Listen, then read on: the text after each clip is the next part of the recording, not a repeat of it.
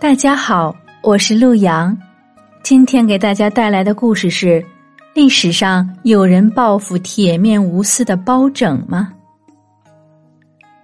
要说到在中国历史上谁能作为清官的代表，我认为铁面无私的包拯绝对有资格。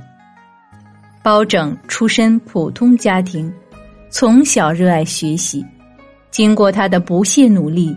二十九岁时考中进士，出任建昌县知县。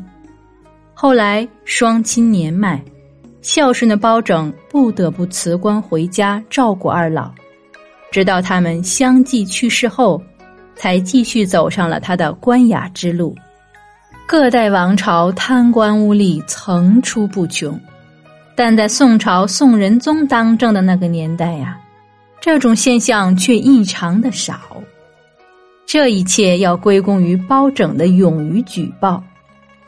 当时啊，包拯出任端州的知府，当地盛产端砚，每年都要向朝廷进贡不少数量。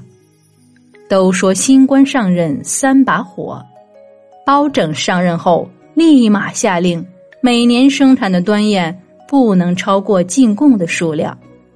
因为之前的几任知府啊，为了拍马屁，经常进贡十几倍的端砚给朝廷官员，这样一来呀，百姓的工作量就增加了，并造成了民不聊生的社会风气。包拯此举啊，就好像是百姓们的福音，大家对这个新官的好感大大提高。在包拯任职期间，解决了无数民事纠纷。治理当地恶霸，并平反了很多冤案，于是呢，被调到了中央当官。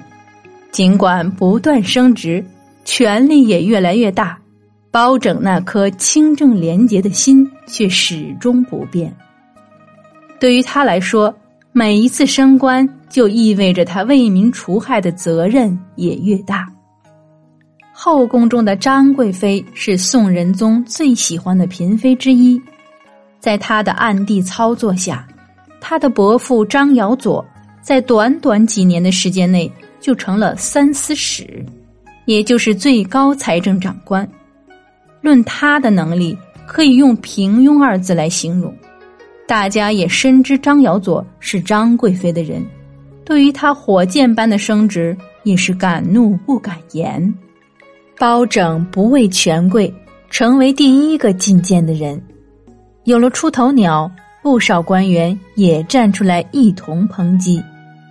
不料张尧佐的官位不降反升，潜意思就是说张尧佐是皇上想要保护的人。但包拯仍然不放弃，先后啊六次弹劾，其中有一次言论激动，竟然将唾沫星子喷到了宋仁宗的脸上。所幸仁宗没有追究此事。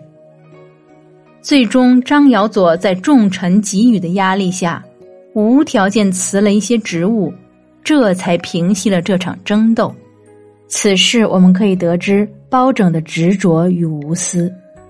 他在位时啊，还弹劾了三十余名重臣，因此官场上出现了“包弹”等词语，用来形容包拯。首先，包拯是遇到了一个好君主。宋仁宗啊是个重文轻武的人，对名臣庇护有加，对包拯呢更是特别照顾。宋仁宗在位期间，广纳谏言，勤俭律己，民间繁荣昌盛。要是没有他的保护啊，包拯那些充满正义感的举动，都够他死好几回了。其次。包拯一生光明磊落，没有一丝污点，造成了敌人也无从下手的情况。毕竟呀，包拯权高望重，没有一个正当的理由是不可能轻易除掉的。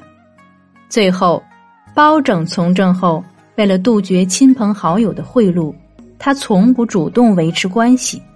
在朝中啊，包拯也从不拉帮结派，与他人交往过程中。从不随意示好，除了他的家人啊，就没有人能够威胁到他了。所以呢，要报复的人根本也找不到机会去陷害他。